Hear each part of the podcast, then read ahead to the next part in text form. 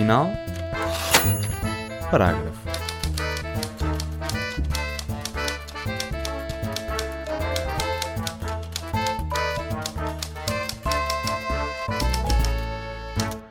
Olá, sejam bem-vindos ao 34 episódio do Ponto Final Parágrafo, o programa da ESC CFM, feito em parceria com a comunidade de Cultura e Arte sobre literatura e a vida. Os livros são eles quem nos acompanha, acompanham-nos todos os dias, podemos dizer assim.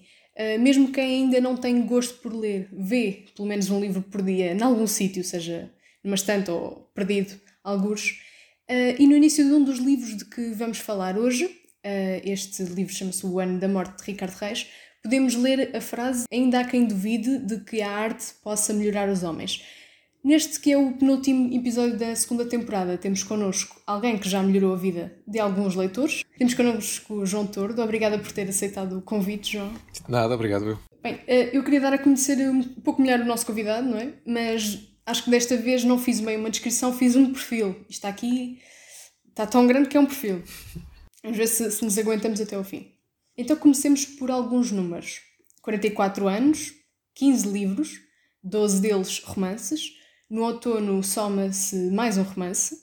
Tem ainda um thriller, que acho que não, não encaixa no romance ou encaixa é, na, na, neste número? Sim, pode encaixar no número de romances, sim. É encaixa. Romance. Então tá, está dentro dos 12. É, é o 13 terceiro, sim. Ah, então são 13, 13 romances. Uhum. Acrescentamos mais um número ali em cima. E um novo livro sobre a escrita. Uh, prémios e distinções tem pelo menos nove, incluindo o Prémio José Saramago, com uma história que que se passa entre Santiago do Cacém e Lisboa, mete funambulistas e arquivos secretos, falo de As Três Vidas. Este livro passa-se também numa das cidades onde João uh, viveu, Nova Iorque, e também, também chegou a viver em Londres.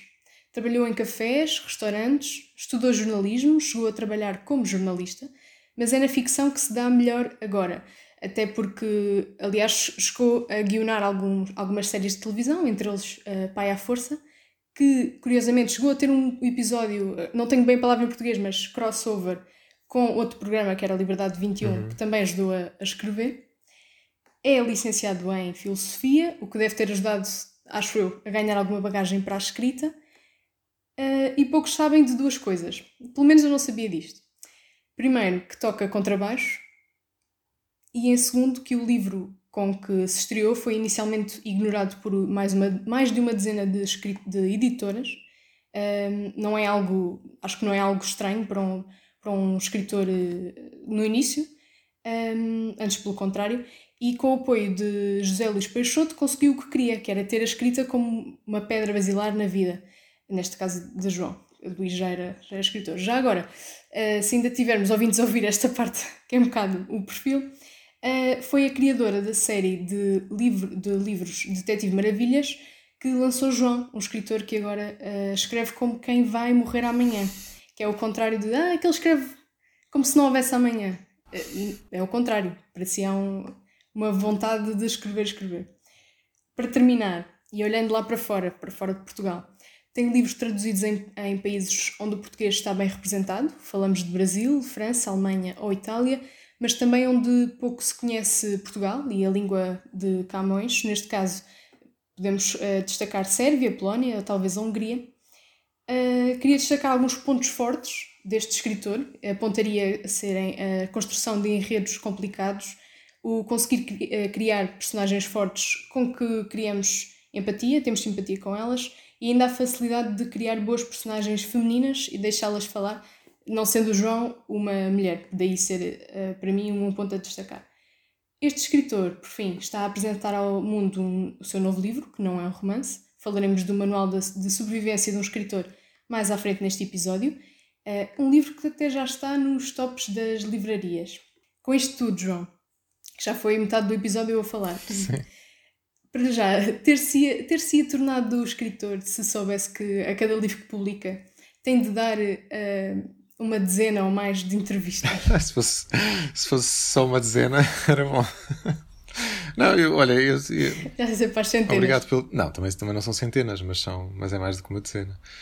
Uh, depende, há livros que atraem mais atenção, há livros que atraem menos. Por acaso, este, este, este último livro, O Manual de Sobrevivência do Escritor, tem atraído muita atenção porque para já porque é uma saída do, do, daquilo que eu costumo fazer, não é? costumo escrever ficção e este é um livro de não ficção, não tem ficção nenhuma.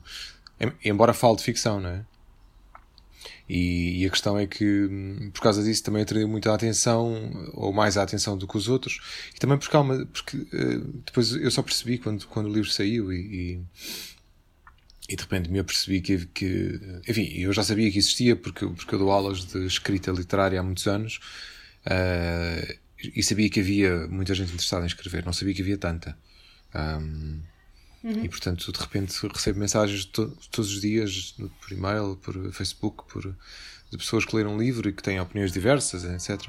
Uh, e, e, e nesse sentido, é, é, um livro muito mais uh, de feedback, muito mais rápido que os outros. Uh, isso, isso é um bocadinho quase. Um, bom, é recompensador, claro, mas, mas também é estranho para mim porque normalmente eu publico um livro e, e passam-se muitas semanas até que as pessoas o leiam e digir, e digiram e não sei o quê. E este não, este numa questão de dias comecei a receber mensagens e, e, e não paro de receber mensagens e eu já não sei bem como é que eu de responder a todas porque não tenho muito, muito tempo neste momento. Mas deixo sempre uma palavra para as pessoas que escrevem. Acha é? que é pelo cariz de, de, diferenciador do, do livro? Porque tínhamos o caso de Mário Carvalho, tem um livro parecido, não é a mesma coisa. Uh, digo isto apesar de não ter lido o seu novo livro, Pois, pois eu acho que João, pois, mas... pois eu acho que devia talvez ter ter uh, olhado melhor para o exemplo do Mário porque o Mário Carvalho quando publicou esse livro também teve muita gente se não me engano foi dos livros do Mário Carvalho que mais vendeu e que pronto eu não sabia que isso ia acontecer também mas mas de facto uh, há um público muito grande interessado não só pela escrita mas pelo mas, mas por tudo o que rodeia a escrita não é? Enfim eu acho que. Pois, os bastidores. Os bastidores. Eu, no fundo, escrevi o livro um bocadinho em resposta às perguntas que me iam fazendo ao longo dos anos e as perguntas eram quase muito parecidas. Todas eram sempre porque, porque é que escreve, como é que se ganha a vida a escrever, um, onde é que um escritor vai buscar as ideias, etc. O livro é uma resposta a essas perguntas todas que eu nunca soube responder adequadamente e no livro, se calhar, estão. estão bom, não, não estão respondidas, mas estão adequadamente um, endereçadas, por assim dizer. Sim falamos um pouco mais do livro à frente, até porque vamos claro. falar de outros três livros que o marcaram, que marcaram a vida do João, e um deles, o, o que é escrito por um português, um, tem muitos mais livros lá dentro, se é que faz sentido. Uh, referências a outros livros. O Anda Morte de Ricardo Reis, sim. Exatamente. Sim, o Anda Morte de Ricardo Reis, aliás, uh, começa logo com uma referência que nem toda a gente apanha, porque nem toda a gente conhece a obra do Borges, mas Uh, o Ricardo Reis vem, volta do Brasil a ler um, uh, uh, com um livro chamado o Deus, do, o Deus do Labirinto, The God of the Labyrinth, que é um, que é um livro um, ehm, que o Borges inventou Fictício. para uma personagem chama, uhum. chamada Queen. Só que ele não faz a referência ao Borges, então só, que, só quem conhece o Borges é que percebe que logo ali no princípio já está uma referência meta-literária, até porque o livro, o Ana Morte de Ricardo Reis, passa-se antes de Borges ter escrito esse livro, então uh, é uma referência engraçada. Exato, do, do Herbert Quain. Um... Uhum. E depois há uma série de referências. E mesmo a primeira livro. frase, Bom, não é? Mesmo a primeira frase do ano da morte de Ricardo Reis, que já é uma, uma brincadeira com, com os Lusíadas. Com os Lusíadas, claro.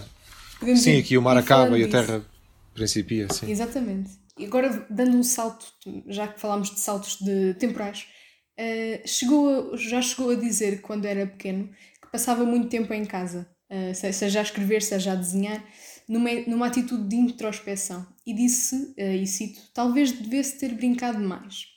Uh, escrever, o ato de escrever, ainda o diverte, ainda é aquele que o diverte mais na vida? Ou é algo que, que hum, eu sei que lhe traz alegria e sabemos que escrever o, a noite em que o verão acabou o divertiu muitíssimo, uh, uhum. ainda o diverte bastante. Uh, eu acho que me divirto mais com as reescritas, para ser sincero. As reescritas são mais divertidas porque já não tenho tanto medo, não é? Tenho tanto medo de quê? Medo de, de, que o projeto não resulte, de não chegar ao fim do livro, de, aquilo. Uh, enfim, aquilo, aquilo é um. Escrever um romance é uma, é, é uma espécie de. Espécie de ato, ato de equilibrismo, não é? Uma, uma pessoa tem, tem, os, tem os pratos todos a rodar ao mesmo tempo, não é? E tenta segurá-los todos ao mesmo tempo. O que é que são os pratos? São as várias linhas narrativas, as personagens, tudo o que está ali dentro e que, e que precisa de, de, ser levado até ao final sem deixar cair, não é? E, e esse ato de malabarismo é muito complicado porque, já, normalmente um malabarista pá, tipo atua durante, durante alguns minutos, um romancista atua durante meses, às vezes anos a fio numa só, num, num só livro, não é? Um, e portanto, esse primeira, essa primeira escrita é sempre difícil. Eu acho que a brincar, eu, eu acho que o lado mais divertido é, é na reescrita, quando já tenho, já tenho, quando já fiz o malabarismo e depois vou afinar aquilo. E essa é a parte que me, que me diverte. Embora o, o, o, o policial tenha sido muito divertido de escrever, porque eu escrevi-o sem, sem grandes pretensões. É um. Um, não tinha não tinha não me, não me sentia obrigado a ser muito literário não não me, não me sentia obrigado a ser a ser muito profundo. Queria mesmo escrever uma história uma história que, que pegasse e que fosse e que fosse imediatamente hum, atraente para o leitor. Uh, e pronto, diferente esse, porque esse, o investigador não é o tipo de investigador uh, dito não é normal mas o o estereótipo do investigador não é um investigador é, é um professor de ginástica não, isso não é no policial. Não é esse. Eu já, eu já estava a baralhar com, com o seguinte. Mas. Estás a baralhar com, esse, com o livro que ainda não saiu. Exato, foi uma, de uma entrevista que deu. Já, já estava a baralhar as coisas. Sim. Mas pronto, já ficamos com a ideia de que a próxima personagem também vai ter ali moldes.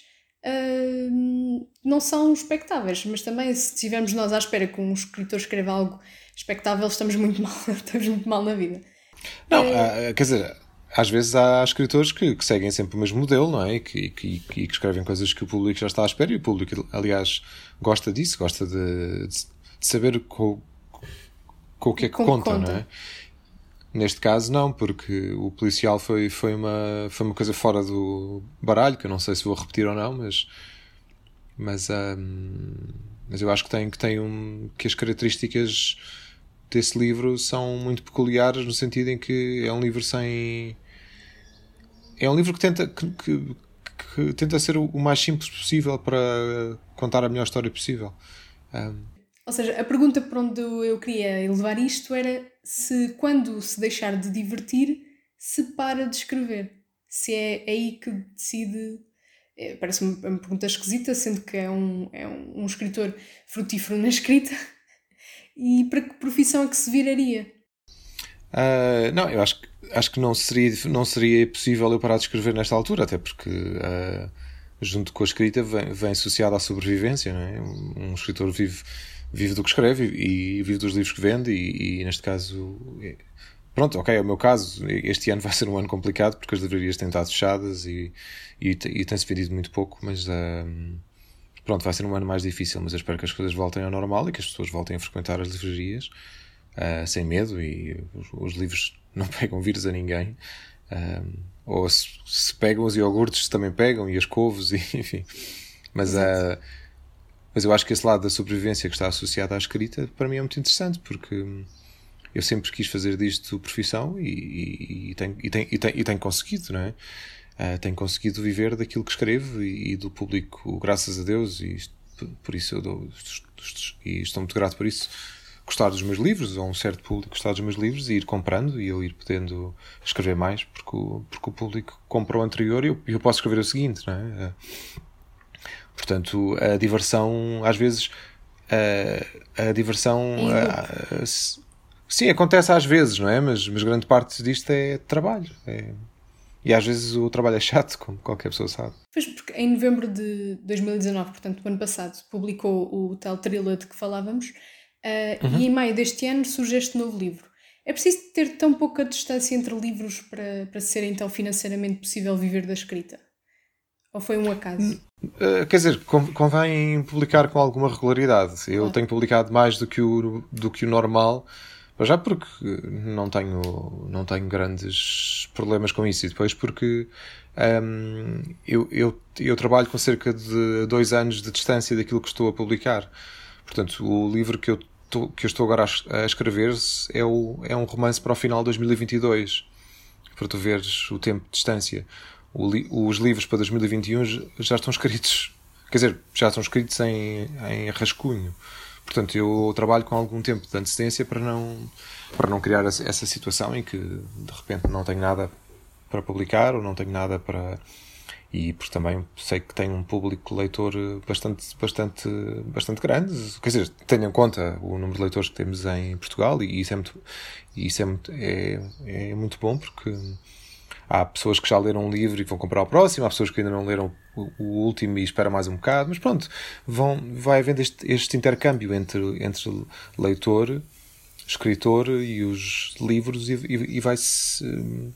E até agora não, não houve. Quer dizer, já, já claro, já, já, já, já publiquei livros que tiveram mais sucesso que outros, e uns que vendem mais e outros que vendem menos. Uhum. Mas não houve nenhum que não tivesse vendido. E, e uh, eu, acho, eu acho que a, que a grande característica de um escritor uh, que faz disto vida, não é? para não dizer profissão, um, é que um, a construção do seu público é uma coisa muito, muito lenta mas também segura, no sentido em que se o escritor eh, continuar a trabalhar com, com inspiração e com graça, graça não no sentido de piada, mas graça no sentido de. Uh, inspiração divina. Pá, de, sim, não, não, não, não, que não, de ideias, elegância. em termos de ideias e. Sim. Graça não, elegância, é isto que eu elegância. quero dizer. E publicar apenas aquilo que acha que está que está mesmo em condições de ser uh, publicado, o público leitor uh, continua a confiar em nós. E essa relação de confiança é muito importante, porque eu também, eu, eu, também me dou conta que compro os livros tendencialmente dos escritores que eu, nos, nos, quais eu tenho confiança. E, e, portanto, construir uma relação de confiança com os leitores não é muito diferente de construir uma relação de confiança quando, quando, pá, quando tens outra coisa qualquer para venderes é? por assim dizer, e que tem qualidade. Ou seja, sente que tem tempo para, para escrever coisas que sabe que. Não que à partida saiba que vão falhar, mas uh, escrever por escrever e mesmo, mesmo sabendo que pode ir para a gaveta, tem esse tempo para falhar? Ou, porque era uma coisa que não sabia que existia antes de, de, se, de se informar que os escritores também falhavam. Tenho, uh, sim, às vezes escrevo coisas só para mim e depois acabo por usá-las, às vezes em livros, noutras vezes ficam, ficam só no computador. Um, às vezes começo coisas, depois não acabo e, e, tenho muitos, muitos, muitos livros inacabados. Também tenho uma pasta aqui, alguns dos, dos livros, livros por acabar, que eu nunca vou acabar, mas pronto. Uh, tenho experiências frustradas, tenho romances inteiros que escrevi que nunca vou publicar, porque não, não são interessantes. Aliás, houve, uh, houve, houve uma vez em que uma editora me disse que, que o livro que eu tinha escrito quando, quando, quando fiz uma residência nos Estados Unidos em 2009 ou 2010, 2009, um, que, o, que o livro que eu tinha escrito lá era um, não era mau, mas era uma espécie de uh, Hitchcock apresenta. Sei, era uma série que passava na televisão nos anos, nos anos 60, cá passou nos anos 80, em que o Hitchcock apresentava histórias feitas por outros.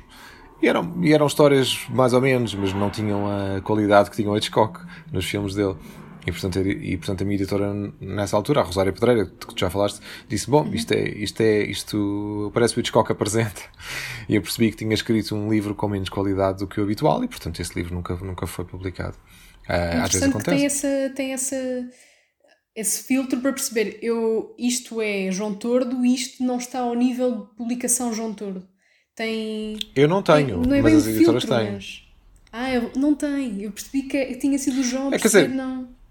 Não, não, foi, não, não, isto, isto, não, isto foi a Rosário que me disse, a editora na altura, mas, mas também um, eu, não, eu, não, eu não tinha esse filtro, quer dizer, já, agora já começo mais ou menos a perceber o que é que funciona melhor e o que é que funciona pior, mas, mas ainda assim ainda depende bastante, ou em parte, da minha editora atual, a Clara, para me dizer às vezes que certas coisas nos livros não funcionam, que certas passagens não são boas, certa personagem não está bem trabalhada, etc, etc. Portanto, há muito trabalho a fazer. O, o trabalho que vai num livro antes dele chegar, a, chegar às livrarias é. Pff, às vezes nem sei como é, que, como é que se escrevem livros, porque é tanta coisa, desde o primeiro rascunho até o momento em que aquilo vai para a gráfica.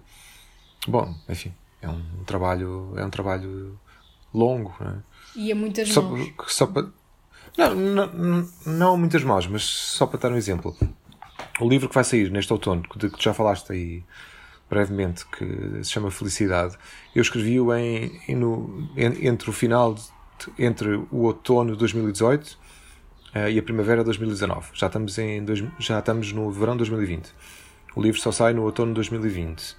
Entretanto, já, já, já, já o entreguei à Clara o livro vai estar nas mãos dela durante algum tempo agora.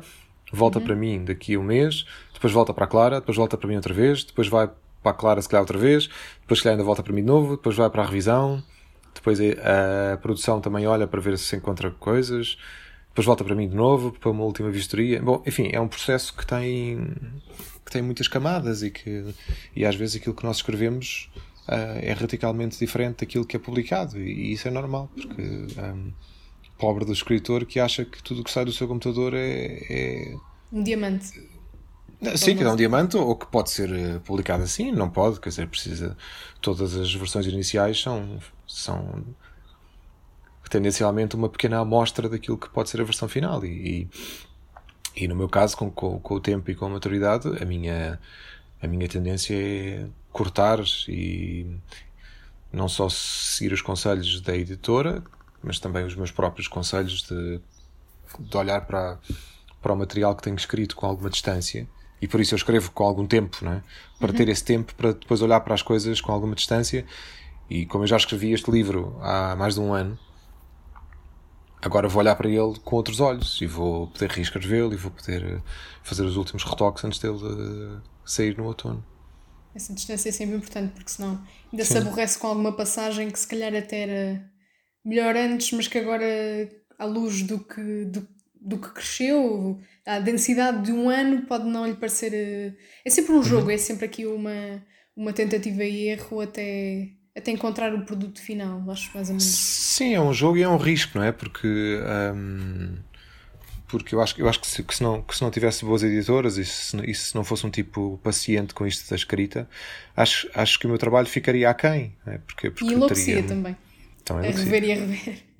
Sim, e sozinho é muito difícil, uma pessoa não muito dificilmente consegue consegue ter a, distância suficiente em relação àquilo que escreve para, para, para poder fazer isto sozinho. E, embora, claro, as histórias são, são minhas, os livros são meus, não é só eu que os escrevo, mas de facto o, o trabalho editorial que vem a seguir é, é, muito importante para, para que a coisa se torne, para que a coisa suba de nível. É? Ainda sobre, pegando duas palavras suas, sobre a escrita, quando estamos, quando estamos a ler os seus livros, encontramos imensas referências a, a teatro, a música e até a outros livros Hum, a minha pergunta aqui é se para cada livro há, um, há uma, uma imersão que vem com pesquisa profunda uh, do, do que são estas artes, ou já tem esse gosto, essa cultura entranhada uh, sobre estas artes, que, de, da forma em que, quando está a escrever, é-lhe natural ir inserindo essas, essas piscadelas de olho, essas referências para, para o leitor? Uh, não, eu nunca, eu nunca vou à procura de referências só pelas referências. Normalmente eu já as tenho, não é? Ou são coisas que eu fui tomando nota ao longo do tempo. Algumas referências nos meus livros até são referências a outros livros meus e, e às vezes é, é mesmo estranho porque, uh, por exemplo, na Mulher Correu Atrás do Vento. Um, a história da Lia agora... e da Beatriz. Uhum que agora já me parece um romance distante, mas no fundo saiu, saiu, saiu há um ano e meio, pai, um ano e, não, menos de um ano e meio. Uh, mas, mas, já, mas já me parece uma coisa muito distante, porque eu escrevi-o em 2017. Portanto, estás a ver o tempo que entretanto passou. Um... E esse tem bastantes a música, não é? A Bach, a, a Mozart, sim, a. Mozart tá, mas... não, mas Beethoven. Mozart. Sim, creio que sim. Uh, não me lembro bem, mas uh, sei, sei que no final do livro há uma referência a um tipo chamado João Tordo que escreveu um livro chamado, chamado A Biografia Involuntária dos Amantes, onde aparece uma personagem chamada Jaime Toledo que é inspirada no Jaime Toledo, que é personagem no, na Mulher Correu Atrás do Vento. Então estás a ver as, às tantas quando tu começas, quando tu escreves camadas. muitos livros e camadas sobre camadas, e, e isto é giro porque é um diálogo com o leitor, não é? Com o leitor atento e com aquele que segue a nossa, aquilo que nós fazemos, e, e eu, acho, eu acho esse jogo muito giro. Um extra. Dos livros. Hum. Hum. Sim, os livros são. Essas, essas referências todas existem, exteriores, mas também as referências interiores, dentro da, do, próprio, do próprio desenho de uma, de uma obra, mais do que um, do que um só livro. É? Já agora falando dessas referências, uh, podemos saltar para, para o livro, para um dos livros uh, que o João trouxe. Acho que consegue adivinhar qual é, uh, por qual é que vamos começar se eu disser que tem seis edições destes, destes, deste livro. Duas em português, acho eu. É o Moby Dick. É o Moby Dick, é fácil, não é? Sim. Uh, não, que, não que se tenha, tenha fixado esse livro de uma maneira, uh, não sei, como um ídolo, é um uhum. clássico, não é? Uh, neste livro fiquei a saber, eu não li o livro, tem. Pronto, o livro em si já é uma baleia, não é? Tem 700 páginas, como o João já disse uma vez. Aí está ele, um calhamaço. Há uma uhum. personagem que se chama Elias, não é? Há o Elias, sim, é um. Sim, é um profeta que, que anda nas docas. Um profeta, é um, é um bêbado que anda nas docas uh, de Nantucket e acha, e acha que é um profeta. Então, quer dizer, o Melville foi se inspirar na Bíblia, no profeta Elias, né? e, o, e o Elias tem uma conversa com o Ismael logo no, logo no princípio, uh, em que o Elias lhe exorta que não vá para o mar porque, porque esperam coisas, coisas difíceis, não é? desventuras. E o Ismael, claro que vai, não é? Uh, hum. Senão não havia livros. Sim, Estava aqui à procura do Elias, não sei se consegui encontrar. Isto para perguntar se esse Elias do, do Moby Dick uh, inspirou o Elias dos livros do João, da trilogia dos lugares sem nome. Ah, esse Elias. Maneira. Não, não exatamente. Eu, eu, nesse, eu, eu, quando, eu, eu, quando escrevi o primeiro dos livros da trilogia, nem sequer sabia que ia escrever uma trilogia. Uh, ah, estava só a escrever. Estava só a escrever. E depois, conforme fui escrevendo o livro, uh, pensei: bom, mas isto tem aqui alguma coisa que é. Hum, Continuável. Que, é, que não é continu, não sei se era continuável no sentido de narrativa, porque eu não queria escrever uma trilogia em que, as, em que, em que a narrativa fosse sequencial. Eu queria era, era desenhar, um, desenhar um mundo que não fosse exatamente este, mas, mas, mas que fosse muito parecido. Um, e desenhar um mundo através da perspectiva de, de, de, de daquelas, daquelas, persona sim, daquelas personagens. Um, e portanto, os livros, são, os livros são totalmente independentes. Ainda quem uhum. lê aos três depois tem ali um bónus de, porque aquilo está tudo, eh, no fundo, as, as estão todos ligados. uma rede. Uhum. Sim, é uma rede que não faz muito sentido, mas é uma rede. Um, e o Elias foi o, foi o nome que me surgiu quando estava a escrever o primeiro romance. Estava numa. Estava a escrevê-lo numa.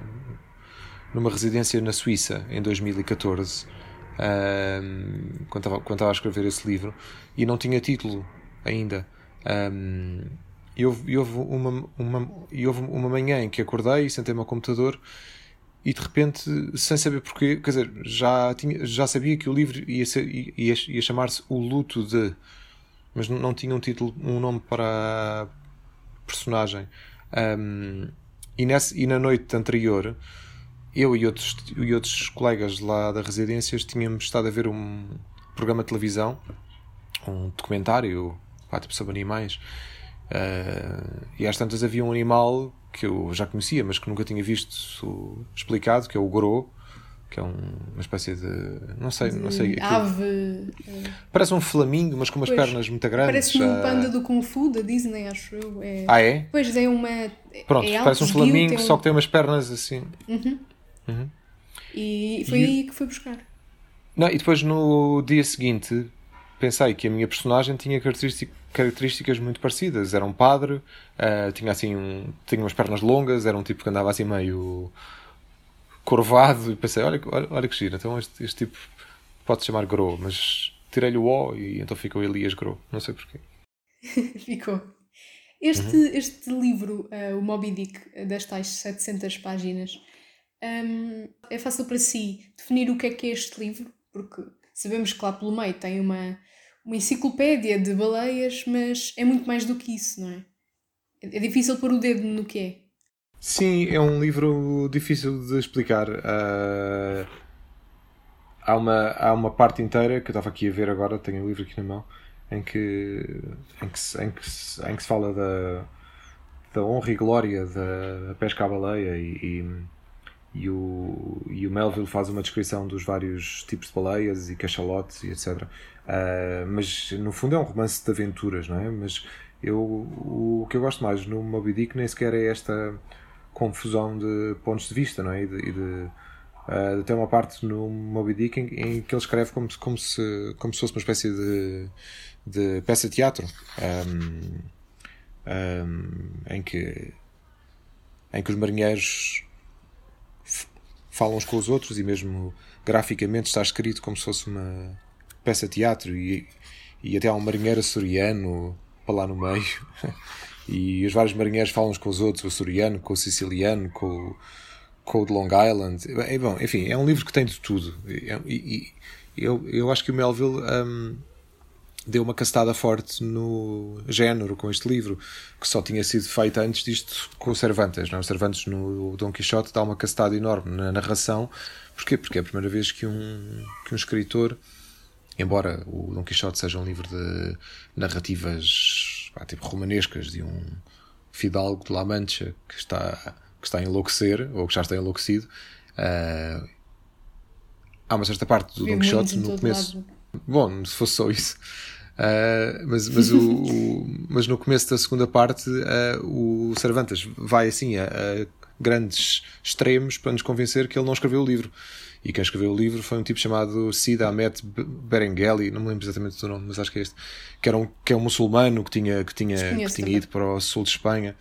Bom, mas o que interessa é que o, é que o Cervantes, em 1600, está a fazer meta-literatura. Ou seja, está a tentar convencer-nos de que, de que a sua narrativa não é a sua narrativa. E eu acho isto muito interessante porque, caramba, foi há 420 anos, não é? Um, e nessa altura e não ser havia. Ser o primeiro a fazê-lo. É... Ser o primeiro a fazê-lo. E depois o Melville faz isso de novo. Portanto, passam-se 200. Eh, o Moby foi publicado em 1850, creio eu. Passaram-se 250 anos até que houve outro escritor que de repente resolveu subverter por completas uh, uh, uh, os trâmites da ficção, que é que à época era uma coisa realista e, e muito, e muito então simples. Então foi mal recebido, é isso? Pessimamente, sim. Sim, porque ele, porque ele começa o livro a apresentar o, o seu narrador, o Ismael, que até ao final do livro nós, nós nunca sabemos quem é. E o Ismael está constantemente a esconder a sua identidade e a contradizer-se. E a, Sendo que a primeira a, frase parece muito convidativa, não é? O tratem-me por Ismael ou chama-me Ismael. Ou... Hum, sim, mas é logo uma frase enganadora, não é? Porque uh, tratem por Ismael não é o mesmo que chame-me Ismael. É tratem-me por este. Uh, uh, tratem-me assim porque eu não quero revelar o meu nome, não é? E este, este escondimento do narrador, ou, é, ou esta ilusão que o narrador uh, produz sobre si próprio, é uma coisa altamente contemporânea. E, portanto, o, o livro do Melville, que depois ainda por cima começa por ser um livro de aventuras, mas depois passa pelos trâmites de uma uma coisa de inspiração religiosa e depois de repente entra uma parte de peça de teatro e depois entra uma enciclopédia de baleias, depois entram coisas que, que é um não têm nada a ver tudo. com a narrativa principal. É, e claro que um livro destes em 1850 não, não, não ia correr bem e portanto foi, foi um livro que trouxe grandes amarguras ao Melville, que viu a sua carreira uh, seriamente limitada, porque o livro vendeu muito pouco na altura. E o João vê a baleia como uma baleia, um animal, ou é daqueles que vê nela uh, o desenho de Deus ou a inspiração da força? Ou, ou seja, é uma metáfora ou é uma baleia mesmo? Eu acho que é um bocado. Sim, eu acho, eu acho que é uma baleia, mas depois a interpretação uh, do Capitão Ahab, não é? Que, que, que uhum. a quem a baleia comeu, comeu uma das pernas, não me lembro qual é, se é a esquerda ou a direita, mas o Capitão Ahab passeia-se com, com um osso de baleia no lugar da perna e o desejo dele de vingança é evidentemente um desejo de controle, um, um desejo de domínio. Não é? Da natureza, no fundo. Já que é sim, mas é um desejo de domínio muito parecido com, com, uma, com uma espécie de uh, tentativa de ser Deus, não é? De, ser, de, de replicar um, o, controle, o controle universal que não nos pertence, não é? E, e o Moby Dick acaba por ser uma, uma espécie de atestado da incompetência humana para se colocar nessa posição. E como é que este livro se tornou um, um clássico? o que é que é preciso para um livro com, uh, pronto, já disse, mais de 200 anos, ainda se manter uh, na, na, cultura uh, literária mundial, porque está traduzido para, para imensas línguas, também uhum. para, para, o português. Acho que a que, está, a que não está esgotada, a edição que não está esgotada, ah, nem estou a conseguir ver de quem é que é. Mas é aqui uma azulita. Ah, da, da Guerra eu, Olha, eu, eu tenho uma uh, portuguesa que foi publicada pela Europa América e a tradução é boa. É boa? Sim, é bastante boa. Uh, que eu, eu, às vezes, antes de começar, meto aqui os, as edições que, que, que já ainda estão disponíveis, por exemplo, a da, a da Relógio d'Água já não está, pelo menos neste, neste site, mas é ir procurando até porque se pode encontrar uma, uma edição um, bonitona, sim, numa feira do livro, quando, quando, quando pudermos sair daqui, até porque a feira do livro de Lisboa pelo menos fica em pé. E com isto tudo estávamos Vai a dizer eu gosto. o quê? Ah, de como é que se torna um, um clássico, exato. Como é que um livro um, sobe a categoria? Um, não é bem categoria pois, de clássico. Uh, acho, que, acho que tem mais a ver com, com a... Um, acho, acho que isso, isso, está mais relacionado com não com o número de pessoas que leem esse livro, mas, mas mais com a crítica especializada em torno hum. de um romance uh, e, os, e os académicos e muita academia a influenciar as leituras, não é? E isso acontece muito quando, quando a academia de repente eh, decide ou por unanimidade quase, há um, há um, consenso em torno de um certo autor ou de uma certa obra, um, chamando-lhe um clássico, e portanto entra para o canon, e quando entra para o canon começa a ser obrigatório nos, nas escolas, nas faculdades, etc. E o Melville é obrigatório na faculdade americana, obviamente, como nós temos o Pessoa e o Camões, etc. Um, e agora o Saramago, ainda bem.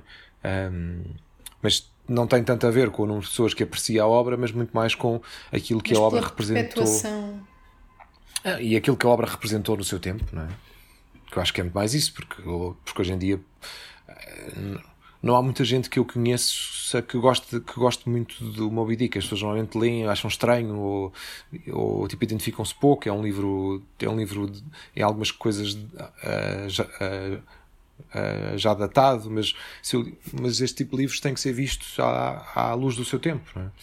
E ler o Moby Dick pensando no tempo em que ele foi escrito e como foi escrito e as circunstâncias em que foi escrito, torna o livro muito, muito, muito mais interessante, obviamente. Pois é, conhecendo, conhecendo o passado, ficamos com outra ideia. Há pouco estávamos a falar de, das, um, das frases iniciais, uh, neste caso uhum. a, do, a do Moby Dick, o Tratei-me por Ismael. Um, queria fazer a, a, pergunta direcionada para si, ou seja, um, tenho aqui um, uns quantos inícios de, de, livros, por exemplo, no seu primeiro livro, um, o livro dos Homens Sem Luz, uh, não é.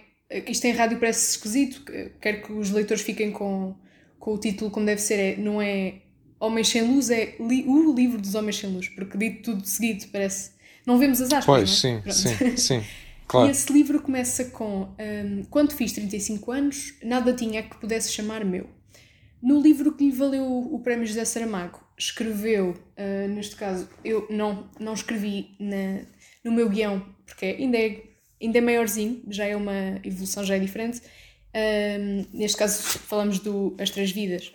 Uh, diz assim: Ainda hoje, sempre que o mundo se apresenta como um espetáculo enfadonho e miserável, sou incapaz de resistir à tentação de relembrar o tempo em que, por força da necessidade, fui obrigada a aprender a arte a difícil arte do funambulismo. Portanto, já é uhum. uma já é maiorzinha. Já agora, já que estamos nesta brincadeira, mais um, neste caso o luto de Elias Grow, que até agora eu dizia Grow, porque uhum. nunca tinha ouvido ninguém. Aliás, o de Cecília, eu digo Fluss, sei que é, se calhar é Fluss. Fluss. Pois, é, lá está. Não, não é de maneira nenhuma, é, é como são nomes inventados, portanto é, é, como tu quiseres que seja. Até, até o João dizer agora em que é que foi inspirado o nome, eu, eu imaginava Grow, mas pronto. Uh, a, a, frase que, que principia o livro é: O paraíso deve consistir, uh, deve consistir no cessar da dor, disse Elias Gros quando o fim se aproximava. Com isto tudo, a pergunta é se, se lhe é particularmente difícil ou não descobrir como é que vai iniciar um, uma frase, um livro, um, ou se quando encontra a, a, frase se não lhe mexe mais, se está a escrever e olha, comecei assim e fica assim. Uh, como é que é o processo de desta, desta primeira frase que estampa um, um livro, nesse caso? Uh, depende, há vezes em que uh, a frase fica mesmo assim, como por, por, exemplo as três vidas, a frase com, com, que eu, com que eu comecei, depois foi a frase com que acabei. Essa primeira frase nunca foi alterada. No caso. Que outra é que tu leste? Ah, no caso do livro dos Homens Sem Luz, não. A, tive, foram precisas algumas reescritas do primeiro parágrafo para, para, depois chegar a essa frase. No caso do Elias Gros, um, não me lembro por acaso, mas, mas, um, mas acho que o primeiro parágrafo era mais ou menos aquilo que, que estava lá já na primeira. Sim, mas Depende, não há nenhuma fórmula, não é? Eu, eu, acho que conforme, conforme uh, o tempo passa, vou mais percebendo que não há a mesma fórmula. Há, há, há, simplesmente alturas em que um primeiro parágrafo sai muito bem e nós sabemos, sabemos exatamente que é aquilo com que vamos ficar. E outras alturas em que às vezes olhamos para trás e pensamos, epá, não, eu vou começar mais à frente. Então corta-se corta a primeira página, por exemplo, ou corta-se o primeiro parágrafo e começa-se no segundo. Uh, eu acho que grande parte do, do segredo da escrita é hum, abandonar o perfeccionismo, ou seja, abandonar esta ideia de que fazemos as coisas bem à primeira. Que, que está muito entranhada em nós, não é? Porquê? Porque a escrita é um processo ao mesmo tempo muito íntimo, mas também muito técnico. Um, e fabricado. E nós queremos ser e fabricado. E nós queremos sempre achar que um, gostávamos de achar que a arte se sobrepunha ao resto, não é? se sobrepunha à aprendizagem do ofício, etc. Pois, mas infelizmente não é assim. Infelizmente uh, é, como, é como qualquer outra forma de expressão artística, leva o seu tempo. Uh, um pintor também não, não fica normalmente com a primeira coisa que põe na tela, põe sucessivas camadas, depois tira, depois põe. Um músico também não, não compõe nada à primeira, não é? vai trabalhando a composição e, portanto, um escritor é exatamente a mesma coisa, vai trabalhando camadas por cima de camadas e, e, e muitas vezes os primeiros parágrafos nem sequer são os primeiros parágrafos. Uh, eu sei que tem uma grande, uma grande afeição, vamos dizer assim, por, por todos estes livros que, que trouxe. Uh, uhum. Queria destacar o. Exemplo, foi, foi há três anos que, que isto se deu, há três anos foi a outro podcast que não tem mal nenhum a destacar também o trabalho de, destes, destes dois autores, uh, que foi o, Biblioteca de Bolso, em que levou os mesmos livros, ou seja, é engraçado ver que são três livros uh, que o marcaram de tal forma que se perpetuam. Uh, não, não encontrou nada que lhe fizesse que tivesse o mesmo, o mesmo impacto na, na, na, escrita. Não sei se tem, nesse caso, agora já estava aqui a, a dar o salto de que fazem têm impacto na escrita, mas que o tenham impactado de tal forma que passavam para o seu top de, de livros. Isto não é uma queixa, Sim, mas é uma pergunta. Não, eu sei, eu sei. Sim, encontrei, mas a questão é que se eu escolho esses, tenho que tirar estes, não é? Tu pediste-me três. Se eu escolho os, os, os, que me impactaram nos últimos 10 anos, escolho, uh, estou, estou a tirar aqueles que me impactaram nessa altura. E, e, e, estes três, de facto, são livros que, são, são os três livros que eu, quando, quando acabei de ler, pensei que queria escrevê-los. Queria tê-los escrito. Uh, e nesse e caso, o, raro, o, é? Os Detetives Selvagens é um desses, é um quem me dera ter escrito isto, não é? Uh, já já, o, já por algumas vezes. Sim, eu acho que dos três é o mais. Uh, é o mais. Uh, é o mais selvagem invejável. mesmo. Eu acho que é... Sim, também está no Não título. invejável, eu acho. Não, acho, acho que o mais invejável para mim é o do Saramago. Uh, agora, o, Os Estativos Selvagens é um livro que, um, que é mesmo selvagem, no sentido em que eu, eu, nunca li nenhuma descrição tão, tão sincera e tão, e tão verdadeira do que é crescer. E mesmo do que é, dentro dos livros do, do Bolém? Mesmo dentro dos livros do Bolém. Nunca, nunca li uma coisa tão, tão avassaladora sobre o que é que é perder a inocência e, e, e perder a juventude, não é? E, e, é um livro absolutamente incrível nesse sentido e é um dos livros que eu, quando cheguei ao final, fiquei quase com falta de ar porque aquilo é demais e, e pronto, eu acho que o, o Bolanho teve a sua epifania aqui. As pessoas normalmente vão para o 2666, que é um livro mais conhecido, é, também é um livro com mil páginas, que foi, que foi, que foi um grande sucesso quando foi publicado cá, eu não gosto tanto do 2666, eu acho que a grande obra dele para mim é esta. Uh, este, este livro, Estativos Selvagens, que é um livro muito mais íntimo, uh, muito mais sobre a, a, juventude do próprio Boulain e sobre a, um, e sobre é um livro é um livro é um livro é um livro é um livro sobre a melancolia como como é o Anda Morte de Ricardo Reis uhum. e, e, e, e esse é um tema que eu gosto isso sei, sei que sim, e, uhum. e, é tal coisa que, que o João tem vindo a repetir, que é um, gostar de coisas melancólicas, eh, até solitárias, é uma coisa muito portuguesa. Uh, e nesse caso, ler sobre solidão e sentir-se só dá bem, dá bem uma com outra. Uh, e acaba, acaba-se por ter ali uma, uma boa experiência de leitura. E neste caso, eu que não li este livro, como é que me não diria vend... como Qual é que eu venderia, não diria isso, mas em que é que consiste, mais ou menos, para ficarmos talvez com um pouco do enredo na cabeça? Qual deles? Desculpa. O, o do, do Bolenho.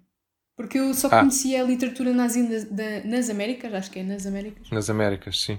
Uh, não tem nada a ver. Uh, os Tetis Selvagens é, é, a história de um rapaz de 17 anos, o Juan Garcia Madero, que vive na cidade do México nos anos 70.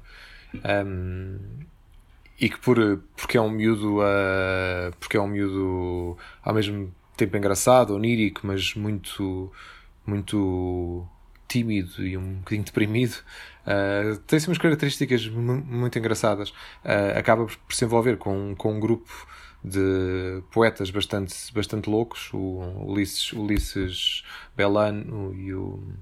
Não, desculpa, o Ulisses Lima e o Arthur Belano, um, que são dois tipos que andam para ali pela cidade do México a escrever poesia, a embedarem-se e a, e, e a fazerem das tripas de coração, por assim dizer. Também durante este momento inicial passamos pelas primeiras experiências sexuais do, do próprio do próprio do próprio protagonista e de repente há um momento em que em que em que por uma série de circunstâncias que envolvem umas irmãs que, que, que são as irmãs Fonte o, o protagonista e os poetas têm que fugir da cidade porque tem, porque tem um tipo atrás deles uh, e fogem para o deserto e de repente o livro interrompe aí à página cento e tal, ou, ou não sei. Sim, cento e tal. Uh, deste, o livro são três partes, não, se não me engano, não é? Sim, e de repente esta narrativa interrompe-se uh, e passamos para uma parte em que são cartas. E as cartas vão de 1970 e pouco até 1990 e tal. Que é a história de, de não só do, dos, do, dos poetas viscerais, como eles se chamam, é um, é grupo de poetas, uh, como a, a história de várias personagens que rodeiam este mundo, não é? E não só no México, mas, mas em várias cidades europeias, nos Estados Unidos, etc. É uma espécie de puzzle emocional de, de décadas. Uh, e depois, na terceira parte, voltamos à história do, do Garcia Madero e dos, e dos poetas viscerais no deserto de Sonora, em 1970 e, acho que é 1973. Uh, Lá está o desculpa, compromisso do João com a verdade. Até, até o, o último número do ano vai. vai 75, ver. desculpa, 75. Uh, e, a, e a terceira parte são, são os últimos dias deles no deserto de Sonora. Uh, é, um, é um livro que não tem assim, uma, uma narrativa muito linear, aliás, nada linear, mas que eu acho, acho absolutamente fascinante. Então, então o que eu estou a perceber é que a terceira vai volta para a primeira, a terceira parte liga com a primeira, é isso? Uhum. Liga, é isso como é, se é não tivesse interrompido. Que, que o João sim. costuma, costuma te, fazer, ou não, uh, nos seus livros. Uh, não diretamente de capítulo, às vezes, salta sim, para capítulo, às vezes mas... já, aconteceu. Sim, sim, sim. Uh, agora não não estou. Sim, nas Mas aprendeu com o balanho ou foi. Ou, exato, acho que mais nas três vidas faz mais sentido, exato. Não, acho que não aprendi no sentido em que não, não, não, se, não se aprende muito bem essas coisas. É um bocado. Uh, vai-se vai -se lendo e vai-se uh, adquirindo. sentindo. Sim, adquirindo essas, essas ferramentas para fechar as narrativas e para lhes dar uma conclusão satisfatória. Mas não, não, não posso dizer que tenha aprendido. Posso dizer que, enfim, que é um final para mim surpreendente, porque, porque é, um, é, um, é, um, é um final que deixa, deixa tudo em aberto e, e Pronto, e naquela altura, quando eu li o livro, o Roberto Bolanho um, tinha entrado para o canon é? dos, dos, dos, grandes escritores sul-americanos e, e, para mim foi, foi uma descoberta este livro. Depois uh, li outros dele que não gostei tanto, uh, mas para mim os Estativos Selvagens é, é o melhor. Ficou, ficou fixado nele. Eh, teve, teve Durante algum tempo, sim. Parece-me parece uma boa sugestão de, de leitura.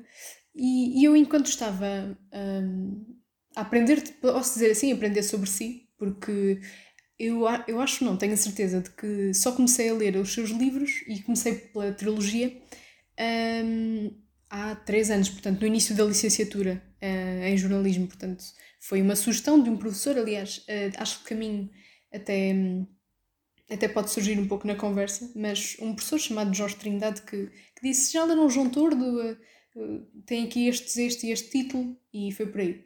Pronto, na, na investigação encontrei um, um, título, não de um seu livro, mas de uma música de, do seu pai, uh, que me fez aqui pensar. Ou seja, o seu pai, o músico Fernando Tordo, escreveu uma música já um, há uns anos, obviamente, uh, que se chama Como se faz uma canção, que o, João, que o próprio João acompanhou com contrabaixo, que naturalmente não é. É tudo menos baixo, é, uma, é um instrumento alto.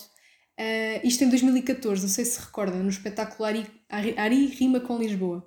Ah, ok, já não lembrava disso, sim. Pronto, uh, em que o seu pai estava na guitarra e a cantar e o João estava em pé. Uhum. Sim, sim. O, contrabaixo necessita. De... Já me lembro, sim, sim. estou a ver a sua cara assim, para onde é que ela quer ir e eu não estou mesmo a perceber. não estava a perceber, sim. Uh, ou seja, o seu pai uh, escreve e canta esta tal música, como se faz uma canção, e em 2020, uhum. uh, depois de seis anos a juntar textos, o, o João um, publica então o Manual de Sobrevivência de um Escritor, ou o pouco que sei sobre aquilo que faço. Então podemos uhum. dizer que isto é um. Como, como é que se escreve um livro, se fôssemos pôr o, o título do seu pai e o, e o seu lado a lado, ou é muito mais do, do que isso? Uh, olha, não, não, não porque essa, essa canção tem, muito, tem, tem, muito, tem, tem muitas décadas, não é? Eu acho, eu acho que essa música é talvez é das não sei quando é que é. Sim. É, é bastante antiga, acho. 70. E acho que é escrita pelo Ari dos Santos, até, não é escrita pelo. Sim, e, acho e que a letra um é do Ari dos é? Santos. Foi quase um tributo. Pois, e essa letra é do Ari dos Santos, portanto, se eu tivesse a, uh, se tivesse a replicar alguma coisa, seria mais a, mais a letra do Ari, não é? Agora, não. Eu achava não, não que tenho... tinha sido escrita em conjunto com, com o seu pai. Achava não, isso. não, não tenho nada a ver. Não, eu só, eu só fui. Uhum. Eu só devo. Não sei, não sei como é que aparece isso, não, não faço ideia, mas Uh, Lembro-me desse, desse concerto, sim, eu, eu, sim, eu fui lá acompanhar, mas eu já, eu já não toco contrabaixo há quase 3 anos. Uh, entretanto, entretanto, entretanto com, com a quantidade de livros que escrevo e, e, a vida muito ocupada, deixei de, deixei de ter tempo, mas, um, mas não, não, porque o meu livro não é uma. Um, embora se chame manual, que é um nome enganador, não é um manual, não é uma, não é umas, não há instruções para se uhum. Pois, não há instruções. Eu acho que esses títulos são sempre irónicos, não é? Como se faz uma canção ou como é que se escreve um livro, é sempre irónico, ninguém sabe. Ninguém sabe explicar. Eu posso, quando muito, tentar passar a minha experiência, que foi, que foi o que eu tentei fazer neste, neste livro, uh, e também responder àquelas perguntas que falávamos no início, não é? Que os leitores até, mesmo pessoas que não, não estão interessadas em ser escritores ou em escrever, fazem e são curiosos acerca dessas perguntas.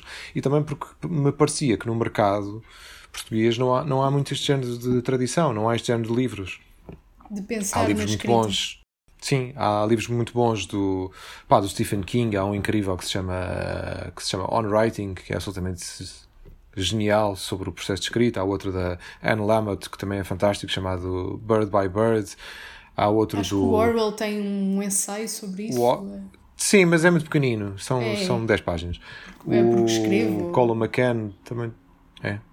O Colin McCann também tem um livro muito giro chamado Cartas, Cartas a um Jovem Escritor. Enfim, há, uma, há, uma, há toda uma tradição que é, que é mais anglo-saxónica de, de contar sobre o processo. E este contar não é necessariamente. Não são, não são, não são, não são instruções, não há instruções. Algumas coisas podem ser sugestões, podem sim, mas, mas a ideia nunca foi explicar nada a ninguém, nem, nem se explica, porque eu não consigo explicar. O que eu posso fazer é é, é dizer: olha, quando, quando estava a passar por isto, senti-me desta maneira e a minha resposta pá, foi esta. Eu acho que foi a resposta certa ou acho que foi a resposta errada. E, e, vou contando a minha experiência, porque há muitas coisas que rodeiam a escrita que muitas vezes nem sequer são, nem sequer são faladas, não é? é enfim, aquela questão das editoras, onde é que se publica, a questão da crítica, a questão da inveja, a questão de da edição, a questão, de, a, a questão do sucesso, pá, tipo a questão do fracasso, essas coisas todas. das então... quais normalmente nós não queremos falar porque são, porque são questões incómodas, não é? Não são, não são fáceis de falar. Mas acho que o João tem, tem vindo a falar sobre essas, essas coisas, até, até que não seja na, na apresentação do livro, mesmo com a editora, uh, falar um não, pouco eu, disto eu, e da necessidade de. Não, eu Sim, Magda, mas, mas repara, eu falo agora, uh, sinto-me um bocado sozinho, percebes? Porque. nos, na, na, nas duas dezenas ou três de escritores profissionais em Portugal uh, acaba por ser. Pouco, é? Ninguém fala disto, não, não há quase nenhuma tradição de falar sobre o processo de escrita, nem como se sente em relação à escrita, nem como. Nem, não há. Portanto, talvez o Mário de Carvalho tenha tentado fazer, mas, mas de um modo mais. um bocadinho mais técnico do que o meu livro, uh, no livro dele. Ah, mas pronto, às vezes sinto-me um bocadinho, um bocadinho sozinho nesta, nesta conversa com os leitores e com os putativos escritores, etc. Mas pronto, acho, acho que com o tempo se calhar vão aparecendo pois. coisas novas. Estava-me aqui a lembrar de um, de um livro do, de Ricardo Ruz Pereira.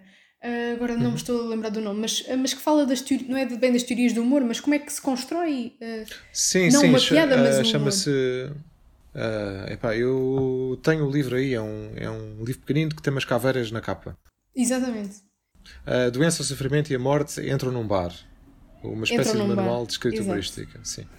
Pronto, sim. Isto porque hum, às vezes acha-se, ah, ou desconstruir uma piada, não se faz isso, não se desconstrói uma piada porque uh, estraga. Mas isto fazendo a ponto para a escrita é um, ao desconstruir uh, um truque de magia ou, ou uma piada que se, acabamos por nos interessar mais. Exemplo, ah, então é assim que se chega a esta narrativa, é assim que se faz um romance. Acaba por ser. Uh, uma, uma torre de coisas que nos dão mais interesse em, em, em ler tanto aquele autor como, como mais literatura. Acaba-se por perceber. Eh, não sei se concorda com esta linha de, de pensamento. Um, sim, acho, acho que pode ter um lado, esse lado positivo também. Para um escritor, pode ser chato uh, desconstruir a sua própria experiência, porque. Um, muitas vezes isso, isso, isso afasta-nos da experiência, não é? É um bocado aquela coisa, quanto mais se pensa, mais se perde aquilo que se pensa, não é? Uma pessoa quando está a dançar e se põe a pensar em dançar, vai acabar por eh, pisar os pés do parceiro. Não, não é? sentir, depois. Pois, portanto, às vezes, às vezes tem esse lado, mas, mas eu, como não posso evitá-lo, porque dou aulas, não é? E como dou aulas, os meus alunos, eu gosto de partilhar a minha experiência com eles, acabo por, enfim, por, por fazer naturalmente essa desconstrução. Um, mas pronto, é, é um. É, mas é engraçado sim. que eu imagino o João no final de, dessas aulas a pegar, não, é totalmente na brincadeira, mas a pegar nos PowerPoints e ver ah, sim, esta é uma boa ideia para o meu livro. Uh, este ponto daqui eu não, que eu, eu, falei da construção dos personagens. eu nunca usei um PowerPoint em toda a minha vida, não sei o que é sequer. É mais, no, no, é mais uh, da palavra, é mais a, a oralidade e vão, vão apontando a isso. Uh, o PowerPoint nem, acaba nem por ser. Isso. Um... Eu não, Sim. É um quadro, não é? Sim. Não, mas eu, não uso, eu não uso nada disso. Eu, eu o que faço é, é. Já durante as sessões vamos, vamos lendo muito, que eu acho que é muito interessante para quem, para quem assiste. Uh, vamos, vamos falando de vários autores que eu acho que são interessantes para, dentro da minha tradição literária e, e às vezes também os, os, os formandos sugerem, sugerem coisas, mas longe de mim de estar a, estar a querer criar estruturas ou mexer nas personagens deles ou não acho, acho que isso é acho que isso não faz nenhum sentido até porque uh, até porque a escrita tem um lado muito muito pessoal e muito muito só nosso que no qual ninguém pode mexer e isso é isso é isso tem a ver com a construção de uma voz própria que só eles é que podem fazer. Não? Eu, não, eu o máximo que posso fazer é partilhar a minha experiência, às vezes dizer alguma coisa e tipo, olha, se calhar esse caminho que estás a ir podes pensar melhor nisso, ou, ou se calhar havia outras, outras hipóteses, ou se calhar essa personagem pode ser um bocadinho mais trabalhada, mas, mas não faço muito mais do que isso, não, não vou estar a mexer no trabalho alheio dessa maneira, nem, nem a dar, e muito menos a dar fórmulas e, e, e PowerPoints e, e, regras, porque isso não existe, isso em escrita não existe. No seguimento de uma pergunta de, há pouco, fiquei aqui a pensar se como tem livros que não distam muito uns dos outros, um, se, se, se, acha que as pessoas, que isso é bom para os leitores, uh, terem, o João está a escrever um e eles já estão a ler outro, uh, e, vai, e há este andamento, ou se, por algum, ou se não tem algum medo de que não consigam acompanhar uh, o ritmo de publicação, de alguma maneira. Um, não, é um bocado de provocação, mas. Eu percebo, sim, mas não, até agora tem sempre conseguido acompanhar e, e eu vou misturando as coisas, portanto, não sei. Num ano em que sai um romance eh, literário, não saem dois, não é? Sai, sai um romance literário e se calhar sai um livro, um livro, um livro de ensaios, ou pronto, portanto, eu vou tentando misturar. O ano passado saiu um romance literário e um policial, que os públicos não cruzam-se, mas, mas não são os mesmos. Há muita gente que. Então a qualidade lê... de. Diga, diga, força. Não, e os, o público dos policiais e dos thrillers muitas vezes é, embora se cruze com o do romance literário, não é exatamente o mesmo, portanto vai apanhar uma franja de público que não está, e, e, e depois o público do Costa de Ler Ensaios também não, não se cruza sempre com o público que lê, que lê o resto, e portanto eu vou tentando, vamos tentando, é? quer dizer, variar. Agora, não, eu acho que, eu, eu acho que há sempre gente que, que, que está à espera do próximo romance, claro, e depois, e depois também há pessoas que se interessam mais por um romance do que outro, pelo, pelo tema, a narrativa, a, história, etc. Portanto, não, não acho muito que haja esse perigo. Claro, quer dizer, não, não, não vou publicar livros todos os meses, nem todos os semestres, não é? Mas uh, neste momento estou com, com uma produção mais.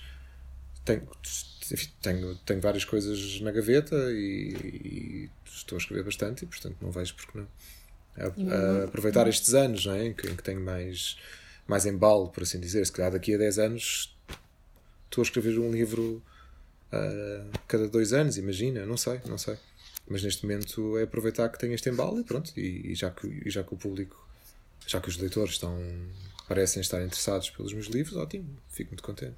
Engraçado como, como o João pinta o cenário de ter um livro novo a, a cada dois anos como, como mau. Uh, é, é engraçado essa, não, não, essa não. dedicação. Ah, não. É que parecia, é um ritmo mais, mais não, baixo acho do que consegue. Não, e não é de todo. Acho, pelo menos acho eu que não. Quem sou eu para achar coisas, mas uh, pronto, continuo a achar que é um Eu percebo. Quer dizer, para mim é um ritmo lento. Mas se tu pensares que um livro, muitas vezes os meus leitores leem um livro meu numa semana, ou em quatro dias, ou, ou em cinco dias, quer dizer, se, se sair um por ano, é, parece-me pouco até, não é? Quer dizer, não, não me parece assim muito. Parece-me que, que. Quer dizer, se, se um, um escritor de quem eu gosto muito se essa pessoa publicar todos os anos, eu, eu fico feliz, não é? E, portanto acho bom. Entretanto, também se podem ir eh, entretendo com, com entrevistas que o João dá uh, e acaba por ser ler, ler de outra Sim. maneira. Então não se preocupa com ou seja, se, se, nós pusermos todos os seus livros à, à nossa frente, em, em, linha, se calhar cronológica, um, concordará mais ou menos de uma forma ou de outra que um tem uma qualidade, outro há de ter outra, mais ou menos uh, isso faz uma qualidade média. Isto porque hum. fiquei a pensar numa, numa entrevista que, vi, que ouvi ontem do tal uh, professor Jorge Trindade, não sei se se lembra de eu ter ainda há pouco falado dele, foi um professor Lembro. meu que me dava. Um, língua e expressão de português e, entretanto, outra cadeira. Olha, até onde escrevi um conto inspirado no, no, no luto de Elias Gros, é, nada, nada que tenha, tenha que ver aqui com a nossa conversa, é, mas. Engraçado, sim. Um, numa entrevista que, que o tal professor deu um, ao podcast Humor à Primeira Vista, que é um podcast do Expresso, ele, ele tem uma. Ele tem uma uma formação em literatura, vá, digamos assim, e ele falou de dessa de Queiroz e de, de Camilo Castelo Branco na, sobre isto na, na qualidade média. Ele dizia, claro que uh, essa de Queiroz tem uma qualidade média superior a Camilo Castelo Branco, porque um tem meia centena de livros e o essa escreveu menos, portanto há, há esta balança, não é? Eh, preocupa-se é, com, com este tipo de. Quem é que tem meia centena de livros? Uh, penso que Camilo Castelo Branco tenha, tenha para aí meia, meia centena. centena. 200 e tal, talvez, mais. Pronto. Eu vi uma lista e assim, hum, estão aqui uns 70, mas não quero não. estar aqui a. São, então, são, são mais 200. Pronto, lá está, mais me ajuda, não é? Sim. Acaba por ser sim, engraçado sim. também. Mas uh, perguntavas isso porquê? Se, se tem alguma preocupação com isto da qualidade média ou se não é uma preocupação para, não, para olha, agora, eu, porque eu... tem muitas ideias. Depende, porque eu, eu, eu, claro, eu, acho sempre que, que quanto, quanto, quanto mais tempo tu puderes dedicar a um, a um projeto, não é? melhor ele sai, mas não é, mas não é todo o tempo possível imaginário. Quer dizer, se me dessem liberdade, eu se calhar estava a reescrever os livros a, a, até ao final da vida, não é? Graças, mas ainda bem que tenho que, que, tenho que os publicar porque. E que há prazos. Uhum. Sim, e porque tiram as coisas das mãos e eu finalmente consigo libertar-me delas, não é? é? Pronto, não há, não há livros perfeitos, não há, isso não existe, não, isso, pá, isso não existe. Uh, e portanto não, não, não parece que haja muito esse risco no sentido em que eu também tenho, tenho, tenho consciência, tenho uma editora e tenho pessoas que me vão aconselhando e que me vão dando dicas, e portanto, se, se eu chegar a uma altura em que, em que estou a publicar uh, só por publicar e aquilo, e aquilo já não me diz nada, aí não, aí não vale a pena publicar. Eu só, eu desde, desde no, no, diria que nos últimos 6 ou 7 anos, de facto, acelerei muito o ritmo de publicação porque o meu ritmo de escrita acelerou muito. Ou seja, uh, comecei a escrever com outra. ganhei outra disponibilidade para a escrita. Também fruto de ter entrado numa nova fase em que fiz um, em que fiz um acordo também bastante, bastante mais uh, proveitoso com a editora com que publico agora, a Penguin, e portanto deram-me condições para poder escrever, ter tempo para escrever, e portanto quando me dão condições para isso eu, eu, eu faço, mas só escrevo quando, quando ou seja, só, só começo um livro quando sinto mesmo que tenho, que tenho alguma coisa ali para contar. Depois o resto é, pá, tipo, é trabalho. Né? Agora, não, se, se eu começar a perder a, a, perder a qualidade, aí tenho que parar e tenho que reequacionar. E, mas acho que isso não vai acontecer, porque não, não, ao fim de tantos livros eu já tenho mais ou menos a consciência do que é que posso fazer, do que é que estou a fazer melhor, do que é que estou a fazer pior. E, e, não, e não parece que isso seja um perigo. Agradeço-lhe a calma eh, com que respondeu à, à, à, pergunta, que era que aqui um, um, um pico, não, não é? Uh, e acaba por ser um, engraçado. Um, que isto já caiu aqui. Estava a dizer que não há livros perfeitos, mas este O Ano da Morte de Ricardo Reis, de José Saramago, já se encaixa um hum. pouco nessa, nessa, nessa categoria para si? Sim, eu acho que, eu acho que o Ano da Morte de Ricardo Reis é, é, é, está lá perto, não é? não é perfeito, como, como os Lusíadas não são perfeitos, como, como, como o Ulisses do James Joyce não é perfeito, pronto. Agora, uh, para mim está, está muito perto daquilo que eu acho que é um livro uh, para já ter um rasgo de gênio, que tem a ver com a ideia, é? que a premissa da história tem, tem esse rasgo de gênio. Depois tem uma investigação histórica também bastante, bastante apurada, que o Saramago entretece ali naquela história com, com muita habilidade através do, do através dos jornais e das notícias que o Ricardo Reis vai lendo à época, não é? e portanto dá-nos todo o retrato de uma época, de 1936, e da, da ascensão dos regimes fascistas por toda a Europa, etc. Um, e é detalhe, sempre... era, foi, uma, foi uma época em que, por exemplo, choveu muito e ele retrata isso, até porque ele já era, uhum. já era vivo, é, entre, é, acho que já tinha 14 anos nessa altura. Tinha 14 anos, sim que já estava. Tinha 14 que já estava aqui a baralhar.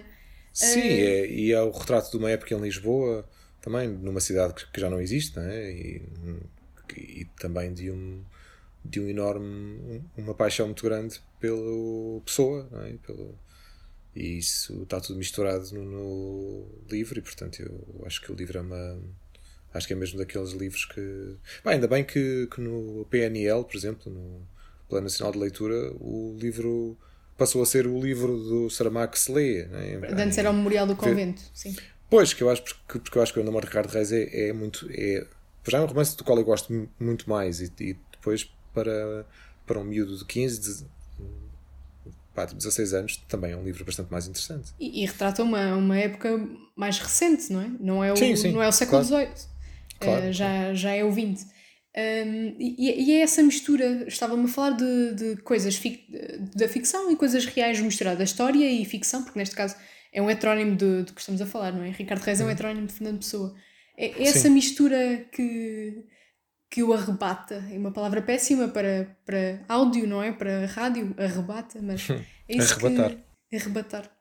Uh, sim, essa mistura entre ficção e realidade é muito interessante, porque... Um, bom, a ficção tem, tem sempre uma origem mais ou menos aqui, não é? Hum.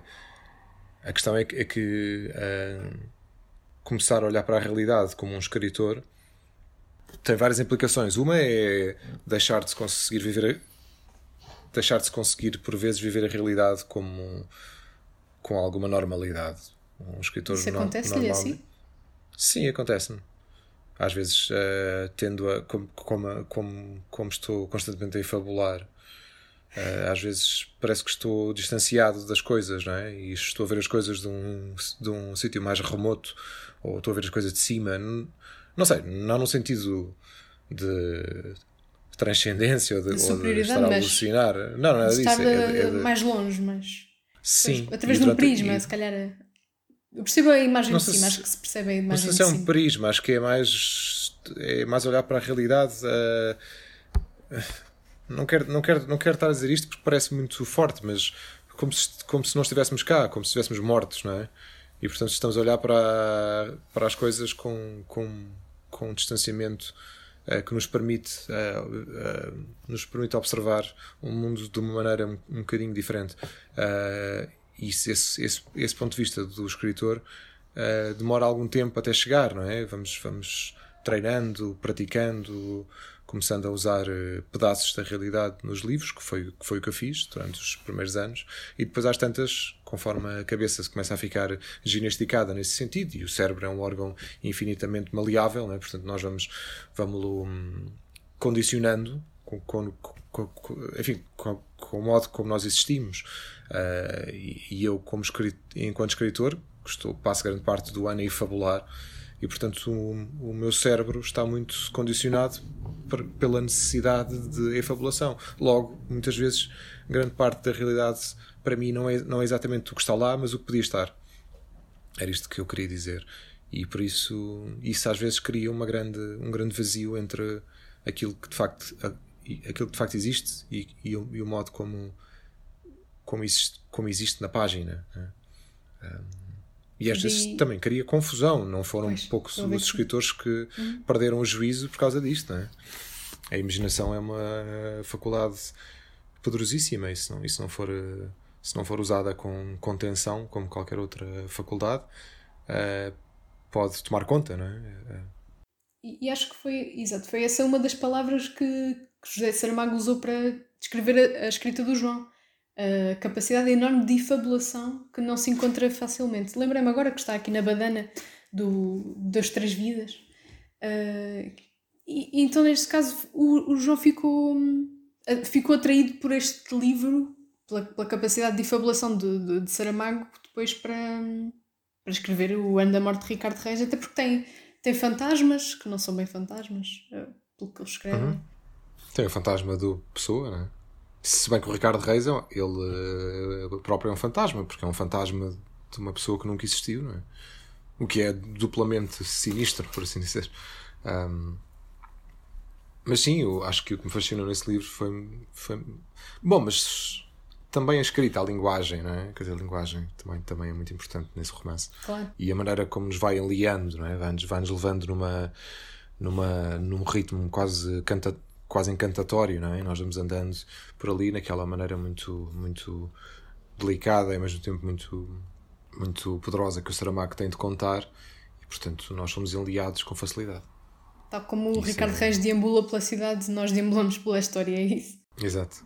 Já ouvi, já ouvi falar de. Já ouvi o João falar de, de Ricardo Reis como uma pessoa que, como nós sabemos, que é muito atraída para a solidão. Ele passa muito tempo sozinho e ele queixa-se de, de estar sozinho, até mesmo quando tem, não vou dizer a opção de duas mulheres, mas tem duas mulheres neste livro.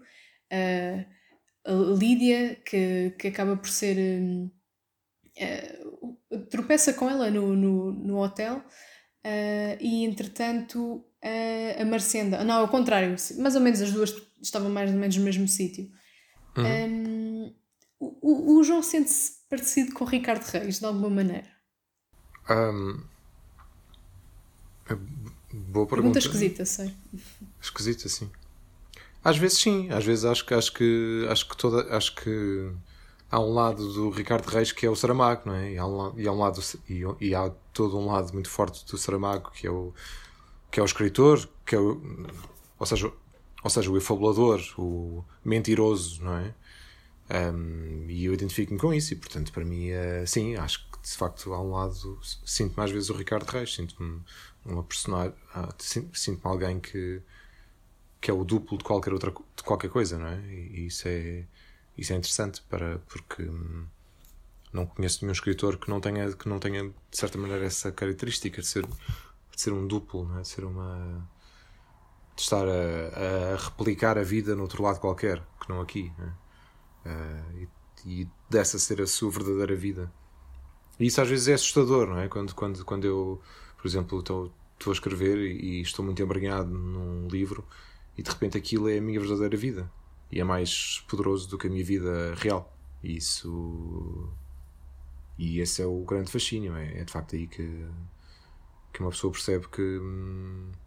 Uh, já que leva, leva, este, leva a vida que está deste lado demasiado a sério. E depois, uhum. e depois que a vida e depois que a vida que está do outro lado, do, que está na página, que está, que, que está na imaginação, que está, no, que está na efabulação, um, é tão ou mais poderosa do que esta que está aqui.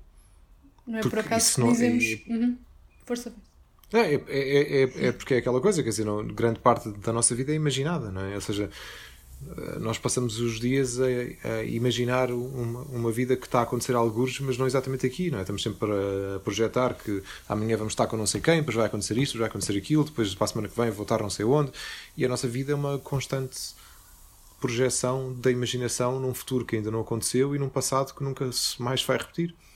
E portanto, uh, não sei, acho que isto é a ficção é uma, é uma espécie de fixação no, no, no tempo de uma, de uma história né? de, de, uma história bastante mais bastante mais uh, consistente do que a nossa própria agora para, para começarmos a, a fechar então o episódio uh, espero que não tenha estado tão um, embranhado na, na ficção, para não, acho que deve ter notado que se falou muito de, de estátuas e de, de deitar abaixo algumas. Uh, hum. Mesmo agora na atualidade, com, com por exemplo, o, o Padre António Vieira que, que, que andaram a, a, pintar e por aí, porque acabam por ser valores do passado uh, que, que ainda estão uh, em pé. isto tudo para lhe perguntar se de alguma maneira uh, faria, faria uma estátua a Saramago, nem, seja, nem que seja por este livro. Uh, e não sei bem se ele, se ele gostaria de a ter, mas.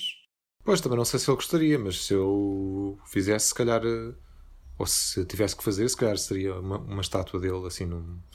numa, num assim em bronze ou em basalto daquele escuro. Até porque ele, ele, faz, faz 10 anos que, que, que faleceu, ainda há uns dias. Foi, foi, sim, dia 18 de junho. Uh, fa faria uma estátua dele uh, sentado num banco do parque, ali em frente à Casa dos Bicos, mas não, mas não faria uma estátua dele daquelas, daquelas que se olha lá para cima, porque acho que, isso, que, acho que o próprio Saramago não gostaria disso. Faria uma estátua um bocadinho mais tipo pessoa uh, na brasileira, sentado, não sei. Se calhar com assim. um livro. Sim, uma coisa mais simples. E se calhar, falando de uma coisa mais simples que seria escrever uh, estava-me a lembrar que, por exemplo, um, ehm, pegando aqui, Saramago escreveu um livro pegando em Ricardo Reis, fez dele uma personagem. O próprio Fernando uhum. Pessoa tinha escrito na mensagem um poema sobre Bandarra. O João já alguma vez pensou em fazer a mesma coisa com Saramago, ou seja, trazê-lo para, para o mundo da ficção, fazer dele uma personagem? Ou é algo muito fora da caixa? Quer dizer, fora da caixa eu não, não é mas o... Eu não, mas o José Peixoto, Peixoto fez é? isso agora recentemente. Sim, no, no, livro, no, último, no último romance dele, a autobiografia. Uh, eu não, por acaso nunca pensei nisso. Uh, não sei se não sei se teria, se teria interesse nisso. Uh, no sentido em que esse tipo de metaficção um, é muito característico de alguns escritores. Eu, não, eu, não, eu às vezes faço isso, mas, mas faço com referências dentro, dentro do meu próprio universo, não fora dele. Uh, não, acho, acho que, não, acho uhum. que não, não me ocorreria por enquanto fazer isso. Vamos ver se daqui a uns anos muda de, de, de opinião. Se, se o fizer, eu, eu chego ao pé de si, que pode ser que já, já possamos fazer, e dou-lhe um, um, um, passou bem, como se costuma dizer.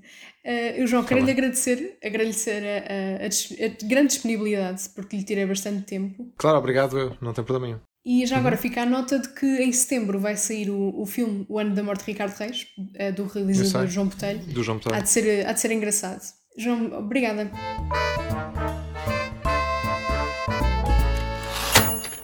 Acho que